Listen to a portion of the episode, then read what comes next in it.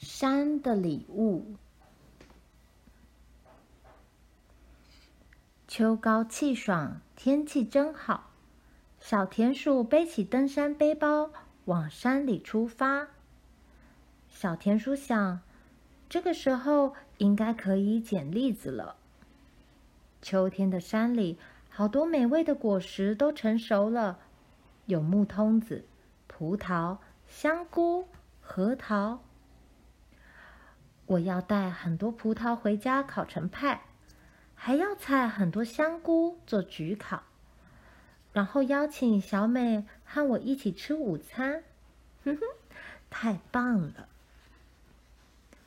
微风吹来，小田鼠用力嗅了嗅风中的味道，哇！结满香甜葡萄的葡萄树已经在山的那边等着我了。小田鼠兴奋地向前跑，可是葡萄不在葡萄树上，全在树下狐狸背着的篮子里。狐狸说：“你想要的话，给你一些。”狐狸送了一串葡萄给小田鼠，小田鼠向狐狸道谢：“谢谢。”但是心里很泄气。嗯。我本来想要自己摘的呀。森林深处飘来一阵新鲜香菇的浓郁香气，小田鼠朝着传来香气的方向跑去，看到兔子们正在一个大树墩上晒香菇。兔子说：“香菇全都被我们采光了。”看到小田鼠失望的表情，兔子给了它三株小香菇，背包刚好装得下。谢谢。小田鼠向兔子道谢，但是心里很失望。嗯，我本来想要自己采的呀。山间小路上开着许多美丽的花。真想摘几朵花带回家，可是花摘下来很快就枯萎了。正当小田鼠犹豫不决时，三只松鼠从小路上方的树枝上跳了下来。嘿咻！哎，要不要和我们一起去捡栗子啊？我要去，我要去！小田鼠跟在松鼠们后面跑。大栗子树下有好多青色、褐色、外层裹着尖刺壳的栗子。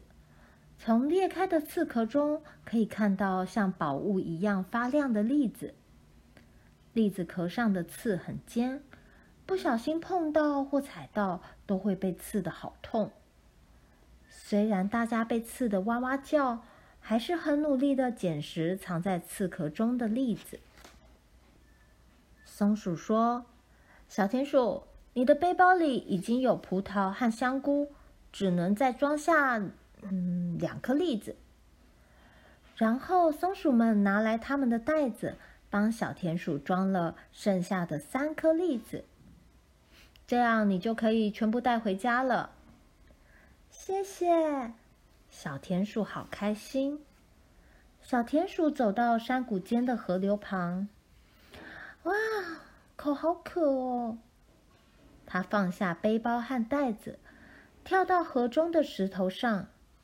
正当他要喝水时，石头突然动了起来。扁平的黑石头竟然张大嘴巴跳了起来。早一步跳开的小田鼠吓得连尾巴都在发抖。那个看起来像石头的东西。原来是大蝾螈。大蝾螈的眼中射出冷冷的目光。大蝾螈说：“这可是刚到嘴边的美食呢。哎，算了，这次就放过你吧。”大蠑螈缓缓地从水里爬上岸。到了这把年纪，肚子也不太容易饿了。嗯，谢谢。小田鼠不安地背起背包，抱着袋子，身体不住地发抖。大蠑螈问：“那些是什么？”“这些是狐狸给的葡萄，兔子给的香菇，还有捡到的栗子。你想要的话，统统送给你。”“去跟山道谢。”“啊？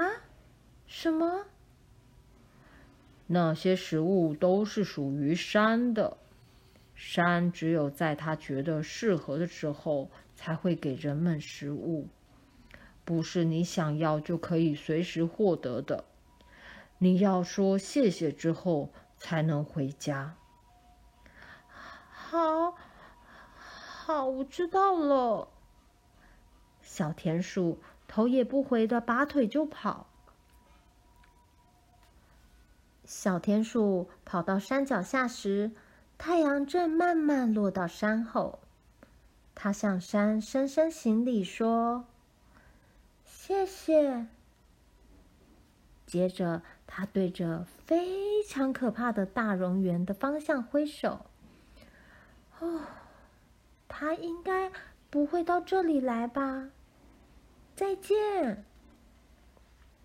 傍晚时分，小田鼠终于看见小美的家。明天我要和小美一起享用从山中带回来的美味，还要告诉她一只小田鼠如何勇敢对抗大蝾螈的故事。